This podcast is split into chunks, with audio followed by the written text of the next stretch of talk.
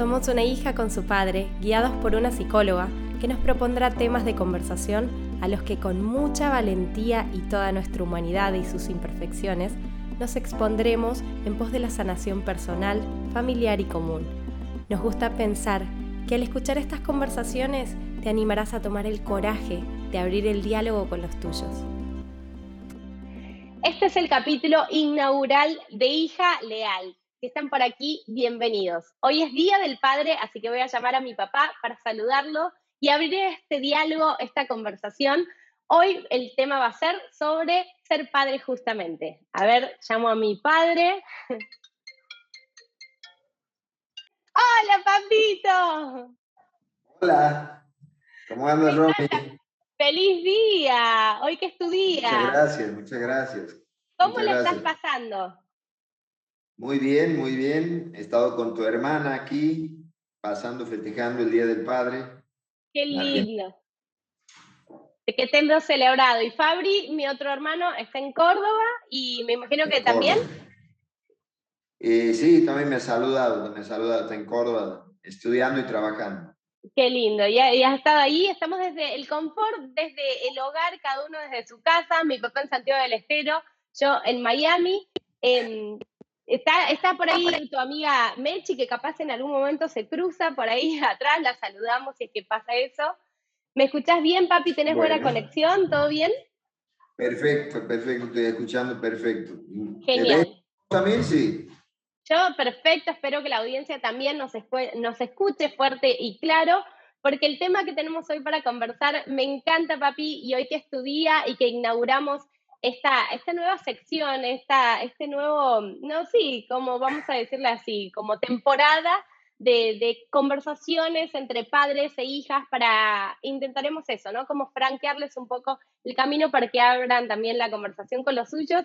Y hoy quería preguntarte, papi, acerca de tu experiencia como padre, ¿no? Porque habrán casos en los que uno decide y planifica, cada vez se escucha un poquito más esto de voy a planificar el momento ideal y de buscar el momento ideal y a veces de no encontrarlo también. Eh, y creo que en tu caso ha sido como que las tres veces sin buscarlo, ¿no? Pero ¿cómo ha sido esa experiencia cada vez de, de ser padre, de estas tres veces que te ha tocado pasar por ahí?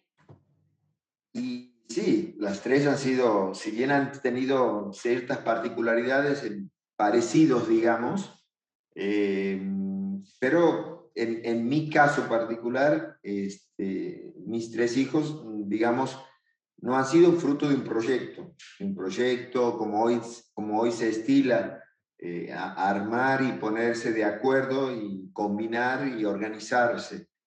Eh, tanto en, en, en, tu hermana, que fue, es la mayor de todos, y, vos y Fabricio, los tres han, han, sido, digamos, como por ahí uno, uno dice, son em, embarazos eh, no previstos, eh, pero dentro de, un, de una relación, de una relación eh, fructífera, por llamar de una manera, donde, donde estábamos enamorados, en el caso de con tu mamá, este, y con la mamá de Fabri, después posteriormente también. Fabricio también, eso ya Creo que lo, lo, que está costando un poco, vamos, porque me gusta que empecemos por el principio, que es desde el mismo nacimiento de esta hija leal y de tus hijos leales, eh, que siento que lo, lo, que estás tratando de, de, exponer es que, claro, cuando pasa tu primer, la primera vez que te convertís en padre, que es con mi hermana mayor, eh, pasa que eras adolescente casi, tenías 18 años, ¿no? 17 años, 17 años. 17 años.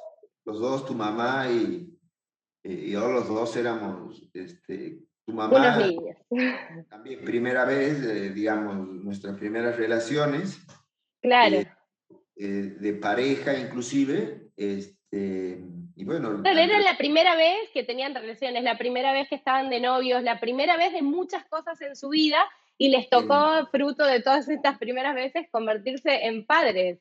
¿Y cómo, cómo ha sido, cómo era, o cómo recordás? Porque sabes que la mente, dicen los científicos, que va editando eh, el, las historias y las anécdotas, pero ¿cómo lo recordás vos ese primer momento donde decís, bueno, listo, voy a ser padre, esto se lleva a cabo y voy a tener un hijo, que después es una hija, que es mi hermana mayor, pero ¿cómo, cómo fue ese momento para vos? Y bueno, dentro de los, de los recuerdos que nos van quedando, porque por ahí nuestra mente, como vos dices, eh, procesa y reprocesa y así como nosotros hay veces que podemos grabar o borrar cosas, también la computadora nos juegas mal a veces. Sí. La computadora nos borra cosas que nosotros consideramos necesarias en algunas ocasiones. Y bueno, los recuerdos que tengo son esos, de que no, éramos muy jóvenes, demasiado jóvenes. Claro y ante la, ante la noticia de, de, estar embarazada, bueno, en ese momento, hablamos año 84, eh, eh, la idea era, bueno, vamos a casarnos, que en, nuestro caso programamos, tu madre estaba embarazada de cinco, de cinco meses de tu hermana. Cuando se enteran ya el embarazo era de cinco meses. Claro. Claro, porque mi mamá era muy delgadita, ni se le notaba. Eh, y que de hecho se casan enseguida, ella se casa embarazada y no tenía un gramo de vientre, nada. Claro, digamos casi de siete meses, nos casamos en febrero y tu hermana nace en abril. Claro. Y digamos, es un embarazo. ¿Y ¿Cómo fue ese momento de, bueno, está embarazada, hay que casarse? Porque era también un poco imposición de la época, la familia de mi mamá, con abogados, con todas las formalidades ¿no? Como que hay que toca en ese momento, ustedes siendo adolescentes, ¿sentís que fue también como ustedes que eran muy adolescentes todavía, propiamente dicho? Eh, yo me imagino Fabri, mi hermanito que tiene 20 cortísimos, me imagino Fabri a los 17 siendo padre y uno no se imagina, ¿no? Entonces, como, ¿sentís que en ese momento, hoy que sos adulto y mirás desde tus 50 ya, ese momento, eh, como que los adultos de ese momento tomaron esa decisión por ustedes, ¿o no? Eh, no, bueno, en, este, en esa época todavía en nuestra sociedad argentina se manejaba eh, bastante con, con, pinzas este tipo de, de situaciones, donde quedaban un embarazo no deseado. Eh, en muchísimos casos, entre, entre el, digamos, la, el costumbrismo y, todo el raigambre religioso que había, en parte eh, se planteaba la idea de, de casarse. Eh, mm. tan común como hoy, de que se, se unen dos personas y con el, detrás del objetivo vamos a tener un hijo, en caso de un embarazo, y se reúnen y se ponen de acuerdo y, y conviven sin necesidad. Claro. Yo creo que una mezcla, en mi caso ha sido una mezcla de, de, de, del, la, situación de los prejuicios este, sociales, sumado bueno, a, la intención, por supuesto, si bien tenía 17 años, pero era la idea esa, la idea de que eh, nos, este, no, no, nos considerábamos eh, dispuestos, dispuestos más que nada para eso. Eh, al menos en, mi caso, digamos, con tu mamá, no, no sé realmente cómo lo has manejado. También sería fruto del amor y el fervor de que en ese momento vivían, de todo lo nuevo y decir, bueno, nos casamos y capaz con alegría accedían a, a, lo que había culturalmente que hacer, que era dar ese paso, ¿no? Claro, claro, ese era, ese era el objetivo básicamente. Sí. Vamos, a, vamos a, refrescar de que es Día del Padre, que hay visitas en la casa, por eso vamos a ver por ahí al amigo llegar y salir y pasar por atrás, hoy es un día especial.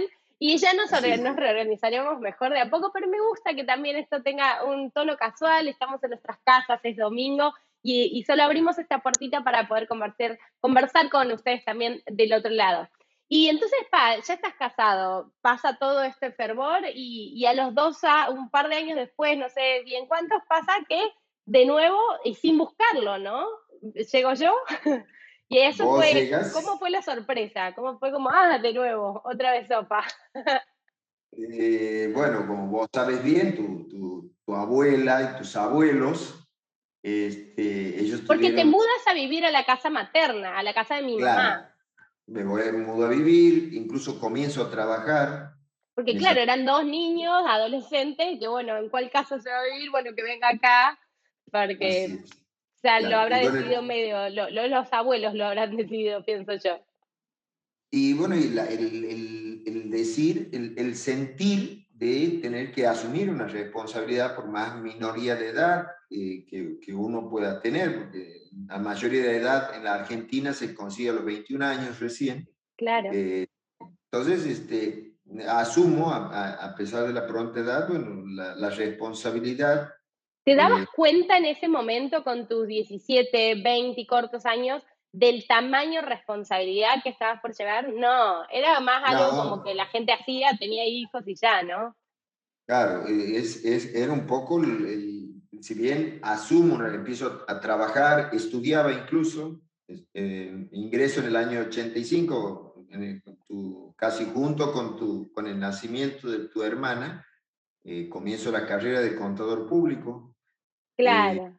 y empiezas a trabajar en tribunales de la ciudad. A trabajar en la, que todavía en. Añares después en el Poder Judicial de Santiago del Estero. Y, y, entonces trabajabas y estudiabas y tenías una hija y después, un par de años después, llega otra en camino. Y igual todavía no eras capaz de vislumbrar el tamaño de responsabilidad.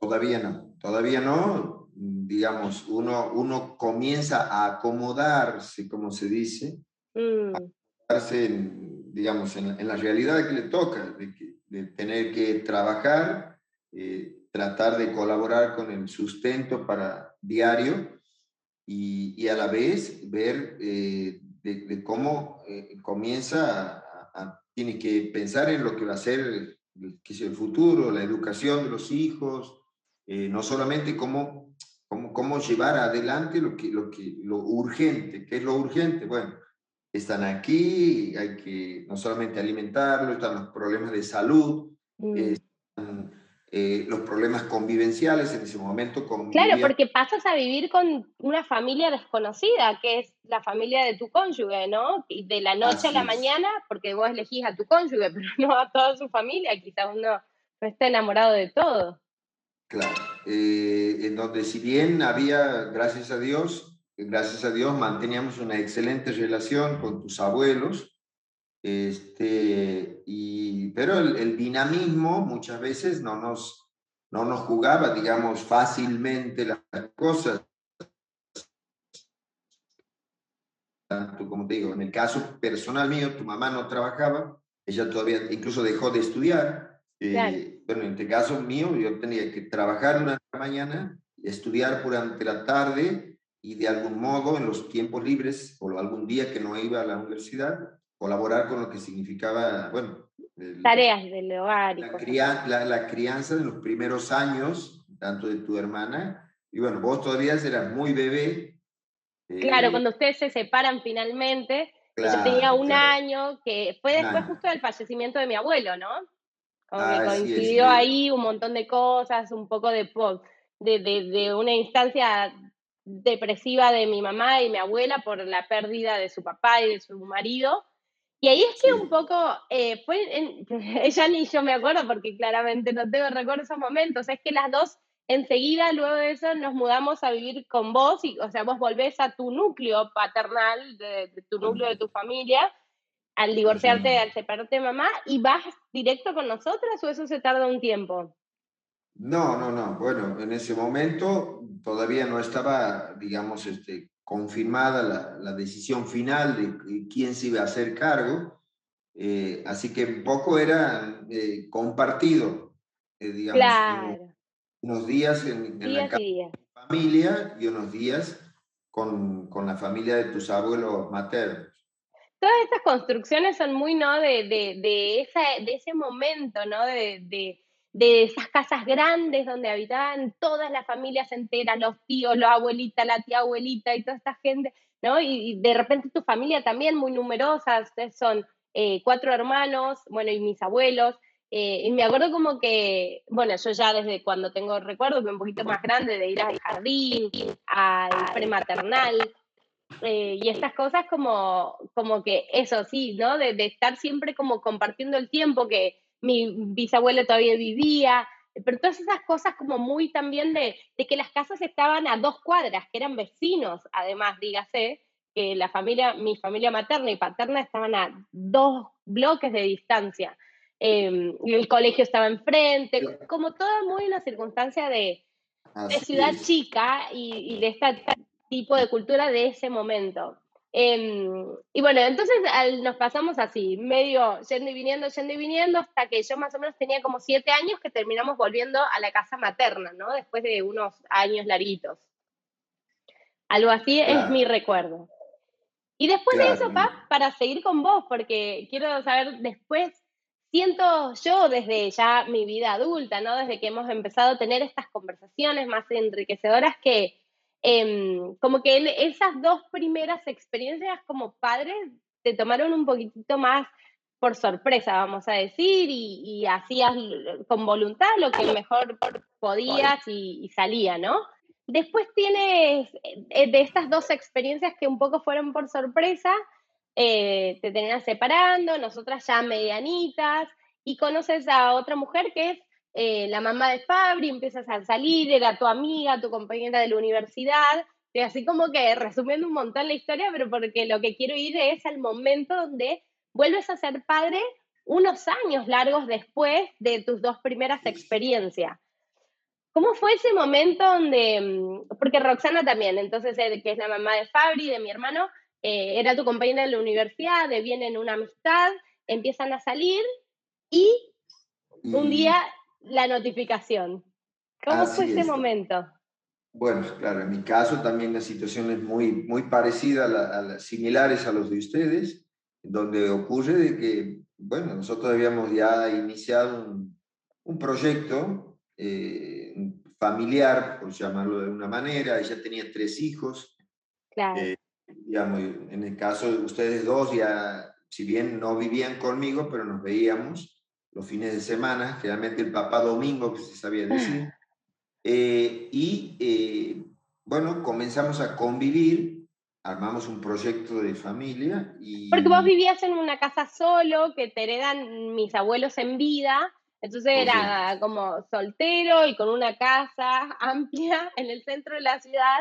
Y claro, y te pones en pareja con Roxana que tenía ya tres hijos y que capaz vivía un poco más alejada y que me imagino para verse es como, bueno, me quedo a dormir, me quedo a dormir, me quedo a dormir y se quedan también mis chicos y los mando mañana al colegio y trabajo cerca. Y empieza, me imagino, a darse naturalmente que eh, se vayan quedando de a poco sin, sin capaz buscarlo. Y un día ya estaban un poco en esa situación y llega la noticia. Quiero saber ese momento, que ni siquiera lo hemos conversado nunca nosotros. Y sí, mm, vuelve a ocurrir, vuelve a ocurrir el tema de, que, bueno, viene un posible embarazo, y bueno, que uno por ahí, entre que termina de, de, asimilar y de demostrar realmente si eso no es, y bueno, cuando ya se confirma que, que sí, que e, efectivamente estaba embarazada, bueno, ahí parte de mi, de mi lado la, la idea de, bueno, eh, si bien estaba divorciado ya legalmente de tu mamá, sí. y con el proyecto de eh, casarnos de nuevo, parte de mi lado. Que Como que para vos siempre es el combo, como que hijo, casamiento. Sí. Eh, si no, como que en el caso particular mío, que le digo, bueno, le digo, vamos a casarnos, tampoco ella estaba muy eh, decidida en el sentido de que eh, la, se lo tomó por sorpresa, porque ella no, no, se, pensó que realmente, como ya estábamos conviviendo y que habíamos iniciado ya un proyecto de vida juntos, eh, tampoco le, le cayó de mucha sorpresa y bueno, por supuesto, nos casamos porque vamos a decir también, te habías vuelto como un soltero codiciado en la ciudad, habías estado soltero por un largo tiempo, tenías novias pero que no duraban tanto, me acuerdo yo en mi, en mi infancia, adolescencia, eh, y esto fue como, bueno, eh, parece que sí, que ahora va en serio, ¿no? Y como que sí, te ibas a quedar quieto un tiempo, y así fue. Finalmente, ¿cuánto tiempo estuvieron casados con Roxana? Y casi 17 años, 17 años, este, con Fabricio, este, con esa edad, Fabricio asiste a su, al, divorcio, a nuestra separación y bueno, el posterior divorcio. Y bueno, la idea, como te decía, nosotros, al menos yo me sentía más integrado en el sentido de que eh, las cosas ya estaban encaminadas de otra manera. Claro. Eh, nos, eh, trabajábamos los dos, teníamos hijos de ella eh, conviviendo y a la vez estaba Fabricio. Como que había una situación familiar más propicia para recibir un hijo sin, sin familia conyugal. Bueno, más o menos mi abuela que te regaló esa casa, pero que ella estaba al lado ahí digitando un poquito todo, pero no estaban adentro de la casa. Y, pasa que Fabri, cuando nace, em, yo siempre me acuerdo perfectamente, tu cumpleaños fue hace un par de semanas apenas, y me acuerdo que nace Fabri con un problemita en el corazón, que no había desarrollado unas aurículas o ventrículos, que tenía ahí, y me acuerdo que lo operan, tenían que esperar a que Fabri cumpla, si no me acuerdo mal, corregime, un año, año y medio, una cosa así, para operarlo, de esto en Córdoba. Sí, sí, sí. Eh no era una operación en realidad eh, de urgencia, pero sí como tenía un problemita en el corazón, eh, era una operación que si bien este, hoy es muy común, es, es muy segura, por llamarlo pero todos sabemos que todo tipo de intervención quirúrgica significa eh, exponerse a, a, una realidad que muchos, muchos tratan de escaparle al, miedo, al miedo de que pueda ocurrir algo, si bien el, porcentaje es ínfimo, en, mínimo, menos de un 10%, pero uno no está exento de eso. Y bueno, al cumplir dos años, eh, operarlo, El día de tu cumpleaños, me acuerdo patente, me acuerdo llamarte, que estés en Córdoba para saludarte por tu cumpleaños y, y tener el pensamiento de, de, decir, es mi hermanito, pero tiene dos años y yo era como preadolescente, era muy chica también para entender un montón de cosas, pero sentía como que, pero a mi papá, si este chiquito, porque lo que acabas de decir, por más eh, bajo el porcentaje que sea, existe, decía, si a mi papá se muere hoy mi hermanito, se va a morir el día de su cumpleaños, nunca más en esta vida mi papá va a poder celebrar un cumpleaños. Me acuerdo patente de rezar por Fabri y por vos, y decir como, qué fatalidad sería un día así perder a tu hijo. Y ay, me, conmueve un montón acordarme de ese momento. ¿Cómo ha sido esa experiencia de, sabes, como que siento que hay muchos casos de también eh, padres que cuando nace un hijo con algún problemita de salud, como es en este caso, también uno se aboca mucho más y tiene eh, como el doble de atención. ¿Cómo ha sido esa experiencia? Sí, eh, ha sido bastante difícil tomar la decisión, eh, más allá de, eh, de, la, de, la, poca gravedad, entre comillas, del caso, pero sí, la decisión ha sido una decisión bastante dura, no, ha sido fácil, no solamente por lo que a nosotros implicaba, básicamente éramos, digamos, los, de nosotros dependía eh, no solamente los recursos económicos, sino también eh, que había que operar en otra provincia, porque aquí no había, aquí no se hacían ese tipo de operaciones. Y si bien había mucha, mucha seguridad, pero sí, eh, tuvimos muchísimo miedo con a la decisión. Incluso queríamos, de, se podía posponer la operación para cuando tuviese 8 o 10 años, eh, sin que existiera una gran gravedad, pero iba a implicar eh, determinadas este, situaciones físicas que él no iba a poder hacer, porque no iba a poder jugar. Deporte, me acuerdo. Todas esas cuestiones que eso de algún modo nos han empujado a, digamos, a tomar la decisión a tan temprana. Había, había seguridad en que, en que iba a ser eh, totalmente normal, una operación de esa naturaleza que no había casi riesgos. Por eso lo decidimos, pero con muchísimo, muchísimo pesar, pesar por la decisión. Mm. que nada, por el miedo, la angustia y de pasar una operación que duró cerca de seis horas. claro. Pero porque por suerte salió excelentemente y Fabri goza de excelente salud y puede hacer todos los deportes que quiera, de hecho los hace y los ha hecho. Así que lo que sí me acuerdo es que mucho tiempo después, no hace tantos años relativamente, em, viviendo vos en tu antigua casa, eh, que tuvimos una conversación sobre ese momento en la que me decías que te sentías como que, que capaz con nosotras te había pasado mucho de esto de que los abuelos habían tomado las riendas de la paternidad, maternidad de nosotras por, por, la, por la edad que tenían ustedes como mamá y vos y, su inmadurez, esto que decías, que te costaba como darte cuenta de la responsabilidad enorme que era. Que con Fabri fue como más a las claras, más entre este problema de salud, es como tengo un hijo y soy padre y la responsabilidad es un montón y además ya habiendo pasado, ahora creo que si así, en ese momento habías tomado conciencia de la responsabilidad que era ya sí ser padre, ¿no? Así es, así es, así es.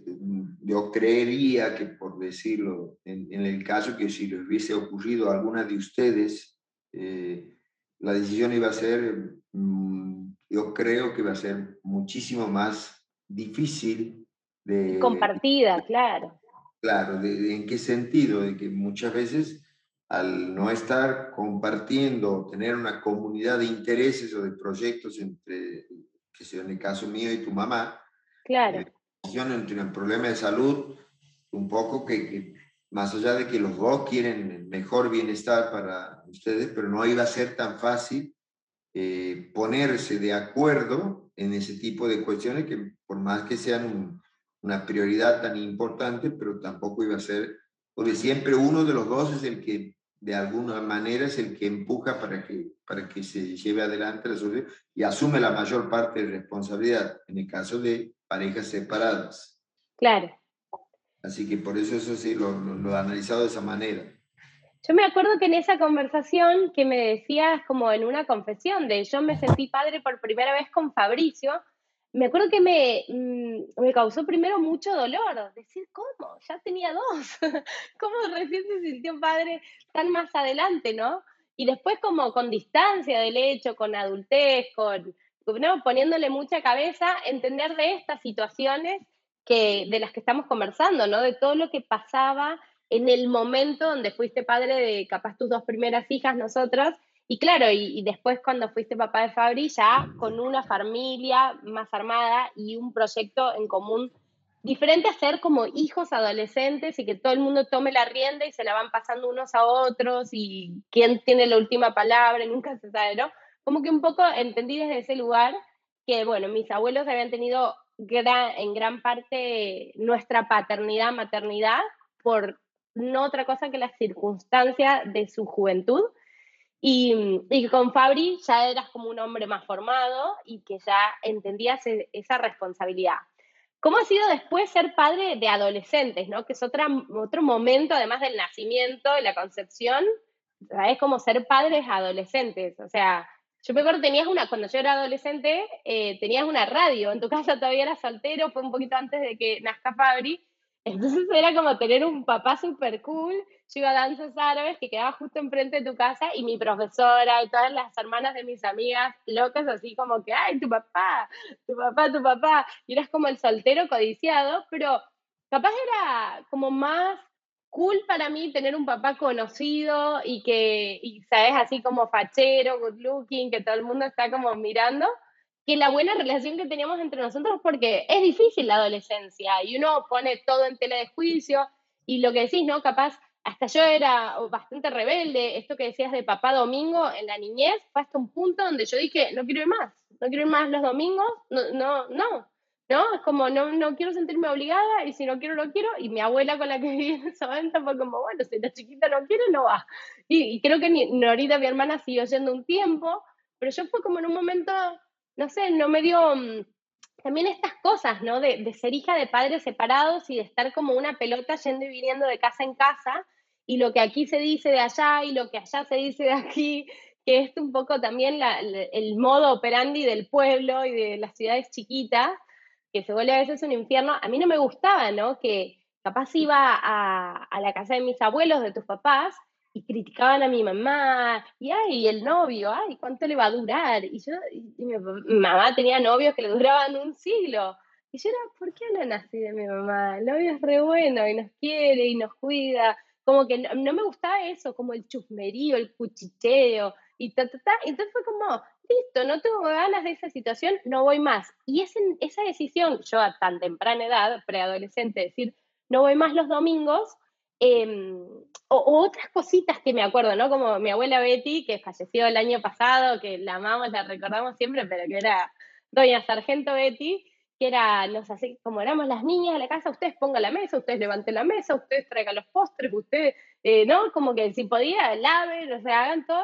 Claro, en la casa de mi abuela materna teníamos dos empleadas, más mi abuela que era como otra empleada, teníamos otras circunstancias y mi abuela era como, no, ustedes son niñas, no toquen nada, vayan y jueguen, diviértanse, disfruten de la vida. Entonces, para mí era como un contraste muy grande, como aquí es todo el permiso y todo el día puedo ser niña, y aquí es como responsabilidades, ¿no? Eh, trae, hace, ta, ta, ta, más el, cuche, el cuchicherío, y es como, no, no me pasa acá. Después de ahora, o sea, de grande, valoré un montón, ¿sabes? Eh, eh, ese, ese lado de tu familia, de como, qué bueno que me, porque ahora yo llego a una casa y pongo la mesa y ayudo siempre, y capaz en mi casa materna eso no estaba presente. Entonces hay momentos donde uno, como en ese momento que yo me sentía alejada de vos o que me alejé un tiempo de vos, ahí adolescente, preadolescente, por todas estas cosas que sentía como, aquí hay muchas responsabilidades y nunca están buenas las responsabilidades. Y que lo que te digo, con el tiempo las agradezco. Pero quiero o no, de alguna manera, creo que tanto mi hermana como yo en ese momento, después, bueno, fueron cambiando las cosas, pero como que nos alejamos en la adolescencia y éramos como más hola chao, necesitas algo, como una relación más casual. Yo decía como una relación festiva, le decía yo, porque hablamos de las festividades. Navidad, tu cumpleaños del padre. ¿Cómo, cómo sentías ese momento? Y ese es el, el, lo que aún hoy, yo creo que a muchos padres, a muchos padres eh, nos, nos, toca y, es la gran disyuntiva de, de no saber eh, hasta qué punto eh, la vara, la vara de la crianza a los hijos eh, es o, cederles todo que mm. quieran o enseñarles y darles las herramientas para que puedan aprender. Y, y entra todo el, tanto, tanto el prejuicio social eh, como muchas veces el, prejuicio educativo que tenemos también desde, desde, chicos, de nuestra educación laica que tenemos aquí, este, o pública, que lamentablemente uno por ahí dice, no, pero esto no me voy a dejar, eh, a mi hijo no lo voy a privar de, de, de, ah, no, mi hijo quiere tener un auto, y bueno, yo puedo, tengo dinero, bueno, voy y le compro un auto, y capaz que con ese mismo auto tiene un accidente y fallece. Y, y, el día de mañana la, la, culpa, la carga, todo va a significar sobre, sobre uno.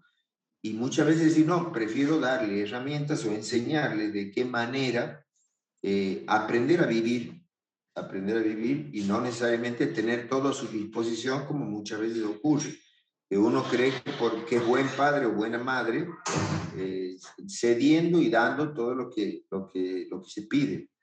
Eh, muchas veces que yo creo que esa es la, la cuestión, el gran dilema, el, gran dilema. Mm, en especial con los adolescentes que son, somos, digo, yo me hago la adolescente todavía, que somos muy demandantes, digo, en ese momento de la vida que dame, quiero, necesito, surtime, abasteceme, ¿no? Es como mucha demanda y que, claro, no hay quien pueda, que así inclusive lo que decís, así el que puede, vamos a decir, material, monetariamente, no te asegura el hecho de, estar haciendo lo correcto, o sea, tampoco el, o sea, ni un extremo ni el otro, ¿no? O sea, es, un, es una tarea bien difícil encontrar el, medio.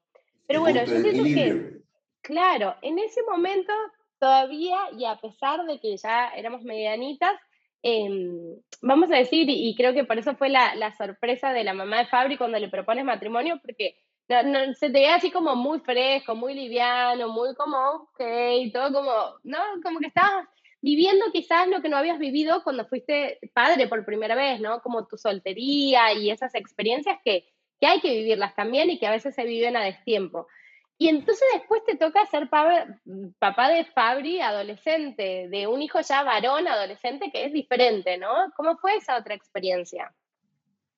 Sí, totalmente distinta a, lo, que, lo que me tocó con ustedes, eh, no solamente por, por, todo, por todo lo que se había, eh, digamos, en, armado, digamos, ese proyecto mm. de familia, en donde no solamente ya tenían hermanos, eh, hermanos de sangre, por el lado de la madre, ustedes por el lado del padre, y, y de algún modo mm, como que ha sido una especie de, de, conejillo de indias, en donde mm. él aparece en, las, en nuestras vidas, de todos, con otro tipo, sumado al tema de, del problemita este de salud en tan pequeña edad, eh, de algún modo ha significado ser, eh, no digo como un hijo mimado, un hijo, digamos, en donde tenía determinadas concesiones, pero aún así eh, era nuestra gran pelea, como mencionaba recién,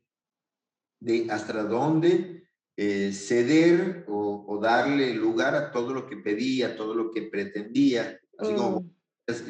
los, los, adolescentes, con él hemos tenido también problemas parecidos, pero siempre con un criterio que teníamos que aunar, aunar para, poder, digamos, tener un frente de, de, acción, que obvio, que ya como ya teníamos un proyecto de familia y que en donde a todos se les daba de, de algún modo eh, los mismos derechos y las mismas contemplaciones, en donde no era fácil, porque como vos dices, no todos son iguales, no todos los hijos eh, toman las mismas determinaciones.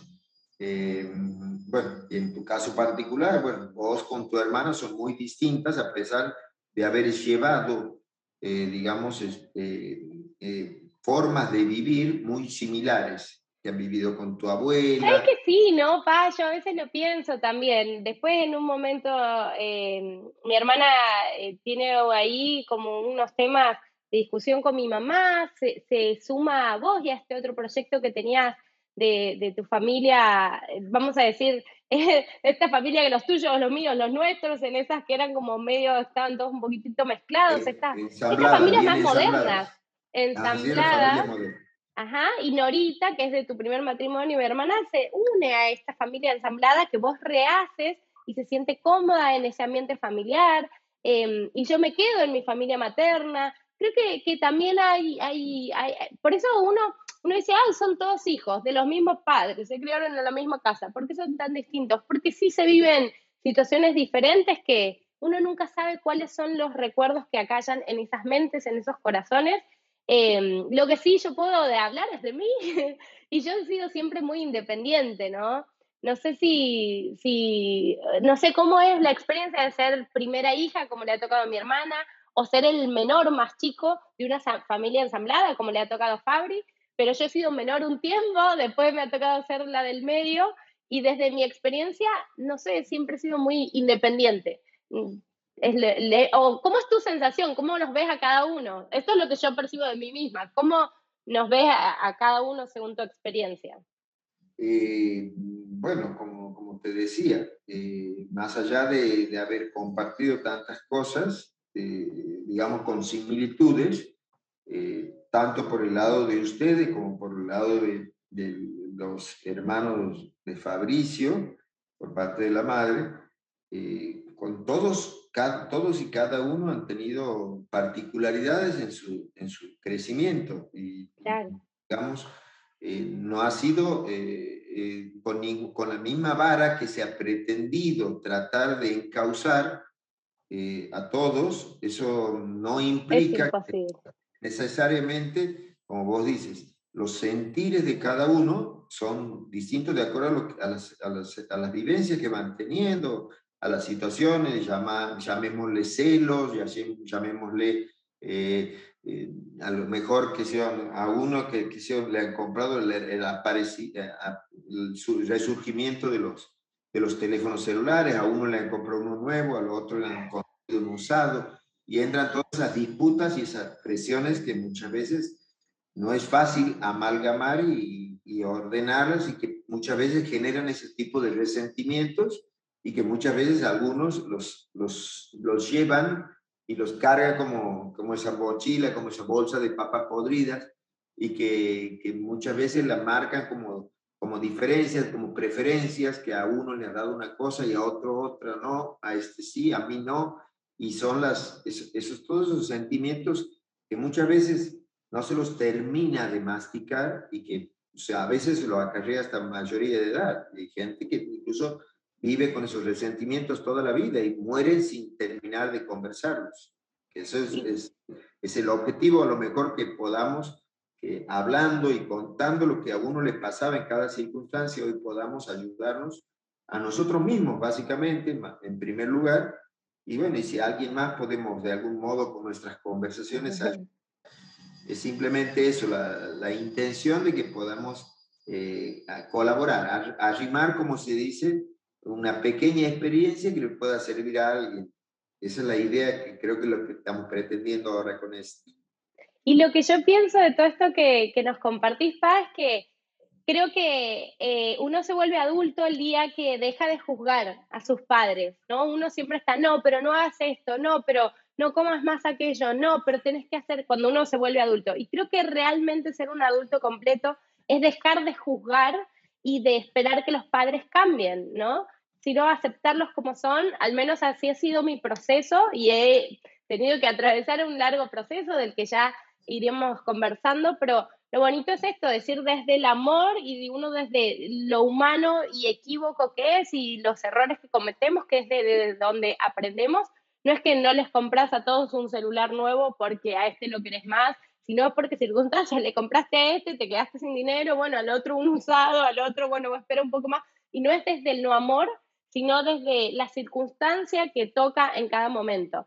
Yo todo esto con el tiempo y con mucho amor, con paciencia y con nada, siempre como tratando entre los dos, ¿no? De, esta relación que hemos tenido de, padre e hija, de, de, todas estas formas de este matrimonio, que te separás, que volvés a ser una familia, que estás soltero ante un tiempo, que te veo, que no te veo, siempre hemos estado buscándole la vuelta a, a no perder el contacto, aunque sea en esa época donde yo me acuerdo que decía que una relación festiva con mi papá, ¿no? Como que nos llamamos las festividades nada más. Pero, pero aunque sea eso, el, el, buscar, el seguir esa búsqueda siempre de lo que uno desea, de lo uno, que uno quiere que pase, me parece a mí lo más importante y que esto que decís también, ¿no? Que si algún dolor, alguna queja, algún sufrimiento se ha quedado alojado en el corazón o en la mente, tener un espacio, ojalá pueda ser este una puerta que abra esos lugares y si no, siempre que tenemos a una psicóloga en nuestro equipo, a Barbie, que nos acompaña también y es la que nos propone los temas, siempre, tanto vos como yo, los dos nos analizamos y hemos sido psicólogos.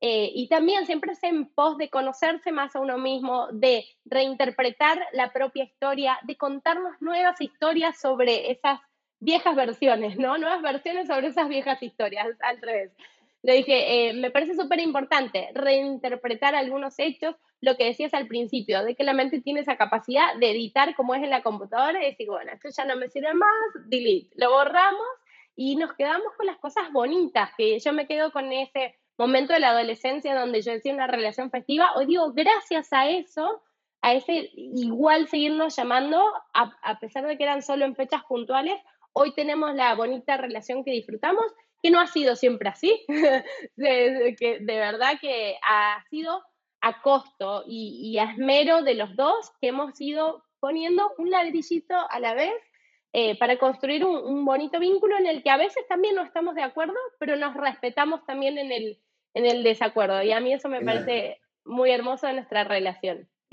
Así es, en las diferencias, en las diferencias también se puede, se puede construir eh, el hecho mismo de que cada uno eh, piense y sienta de un modo distinto, eso no implica que, haya desacuerdos, al contrario, eh, construir eh, un lazo o una confraternidad a pesar de, de, saber lo que piensa la otra parte, sin intentar presionar a que sienta o piense de otra, simplemente con transmitir una, una visión, una visión distinta, mejor eh, analizando las consecuencias de tomar tal o cual decisión, a lo mejor pueda llevar a un cambio de interpretación sobre algo y que podamos, en base a eso, tomar una decisión que uno por ahí eh, sacar ese, ese, ese, viejo paradigma de que está bien y que está mal, porque muchas veces mm es básicamente sobre lo que juegan nuestras grandes decisiones en la vida. De que lo bueno hay que hacerlo y lo malo hay que no hacerlo o de cerrarlo. Muchas veces es, ese juicio que se hace sobre lo que está bien y lo que está mal, que para uno puede estar bien una decisión y para otro puede estar mal otra, conversándola y, y, poniéndola sobre la mesa, como se dice, las cartas, uno pueda de algún modo eh, tomar una, una, mejor decisión que, aunque parezca mala para algunos, pueda ser algo que me termine beneficiando en, en la manera de cómo va, va, a entablar tu, tu, nueva, una nueva relación, una nueva vida, este, como, así como todas las estrategias que hay, que tanto a nivel psicológico como, como tenemos con la ayuda de Barbie, la idea de, de que por ahí con mentiras se sacan verdades también. A veces nosotros nos autoengañamos, nos autoengañamos para poder seguir. Ah, sí, yo quiero seguir en pareja con esta persona porque me gusta, porque eh, me da esta tranquilidad, pero por otro lado sé que es, no estoy teniendo la seguridad y la tranquilidad suficiente. Entonces, eh, pero no, pero yo voy a seguir eh, buscando de qué manera continuar y, y, voy a, y voy a autoengañarme cuando en realidad capaz que en la relación no existe lo que esencialmente debe existir, que es esa, esa, esa relación de, de, de, amor, de cariño, de, de, esa profundidad de afecto. Eh, entonces muchas veces lo, lo, tapamos con tal de contener, eh, obtener otro beneficio. Esa era la, digamos, la, la, la, la, parafraseando la idea de que muchas veces nos, nos comprometemos porque queremos algo, como cuando éramos chicos y, y teníamos un, un, capricho, por llamarlo de alguna manera, cuando sabemos que en realidad esa relación no, no, no va a ser fructífera, no, va, no nos va a ayudar, no, tal vez nos... Bueno, y muchas veces nos autoengañamos para conseguir tener algo que realmente no tiene no nos va a ayudar en valor, en valor personal o a crecer o a mantener algo bueno entre nosotros. Son esas Me encanta, la linda reflexión, papi. Hermoso. ¿Sabes qué? Celebro un montón que seas capaz de, de, abrirte y de contar todos estos pensamientos, estas reflexiones que tenés. Iremos analizando cada uno de esos puntos que, que proponés, ¿no? El camino del bien y el mal, la paternidad, eh, tanto uno como hijo también. Eh, analizar qué está bien, qué está mal. Nosotros lo conversamos mucho off the record, Em, porque hay decisiones así que, suponte, las mujeres antes no votaban y no estaba bien, ¿no? O sea, o, los, los, hombres de color, o tantas cosas que no estaban bien y que eran legales y, que eran verdad, o, ¿no? o los distintos tipos de sexualidad, eh, y antes estaban prohibidas, todavía están prohibidas en muchos lugares. Entonces, como que hemos ido avanzando gracias a lo que decís, a las diferencias y a poder abrir un poquitito a escuchar a opiniones diferentes y, plantearnos a ver qué sería de este otro escenario si pasara, ¿no? Así que bueno, celebro este lugar, este espacio que abrimos, ojalá les sea de mucha utilidad a muchos más. Estamos abiertos a recibir sus preguntas, sus comentarios, sus dudas. Hay una psicóloga atrás de esto que es Barbie, está aquí en los comentarios, vamos a dejar en los captions eh, toda la información de nuestro equipo Em, que, me encanta eso también, tener a Barbie que nos guía en, ah, ustedes que son padre e hija, vamos a hablar del segundo tema, es el divorcio, ¿no? Que un poquitito ahí lo iba dejando ver papá, vamos a hablar en el próximo capítulo de, de, nacer en el divorcio, cómo es ese, esta historia, ¿no? De nacer en ese momento, de, de todo lo que eso pasa. Eh, estos y muchos otros temas que esperamos también sean capaces de compartirnos sus historias. Eh, papi, gracias por tu nobleza, por tu buen corazón, por tus ganas de, estar aquí y de compartir en público esto que nosotros conversamos siempre en privado. Eh, tus redes sociales, papi, ¿cómo es? Arroba josé.leal. Si alguien le quiere mandar un mensajito directo. Ah, josé.leal.rosa. que es el apellido materno de papá. Eh, le pueden, lo pueden contactar por Instagram, le pueden mandar un mensajito. A mí me encuentran como arroba Romita Leal en Instagram, Facebook, Twitter, TikTok. Si están escuchando esto por eh, Spotify, sepan también que este video, que este audio tiene video en YouTube. Em, así que bueno, ahí quizás estemos también por Facebook. Si encuentran valor en, en este contenido, compártanlo con quien consideren también lo va a valorar. Papito, desde aquí, gracias. Qué hermoso. esta, esta conversación que es tu día, es Día del Padre, pero para mí ha sido un regalo enorme. Así que por muchas más de estas conversaciones, ahí tenemos que definir también si va a ser siempre el tercer domingo de cada mes, como es este inaugural del Día del Padre, si nos vamos a mudar a los sábados, ahí hay que definir todas esas cuestiones, así que estén pendientes que seguro por mis redes sociales lo vamos a estar anunciando. Despedite, papi, como vos quieras y gracias desde aquí. Te amo mucho. Bueno, te agradezco mucho porque es un, hermoso regalo para el Día del Padre. Eh, y bueno, y ojalá podamos básicamente ayudarnos, seguir ayudándonos nosotros como venimos haciéndolo hace unos años. Y, bueno, y si de alguien también, bienvenido y que ojalá eh, podamos darnos una mano juntos algún momento. Un beso Gracias, grande. Beso grande, negra. Te abrazo y ojalá podamos vernos pronto. Un besito, papito. Chao. Hasta el próximo capítulo.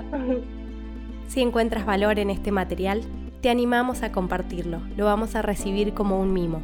Ojalá al final de cada encuentro seamos capaces de reinterpretar los hechos, de contarnos una nueva historia sobre aquellos viejos acontecimientos.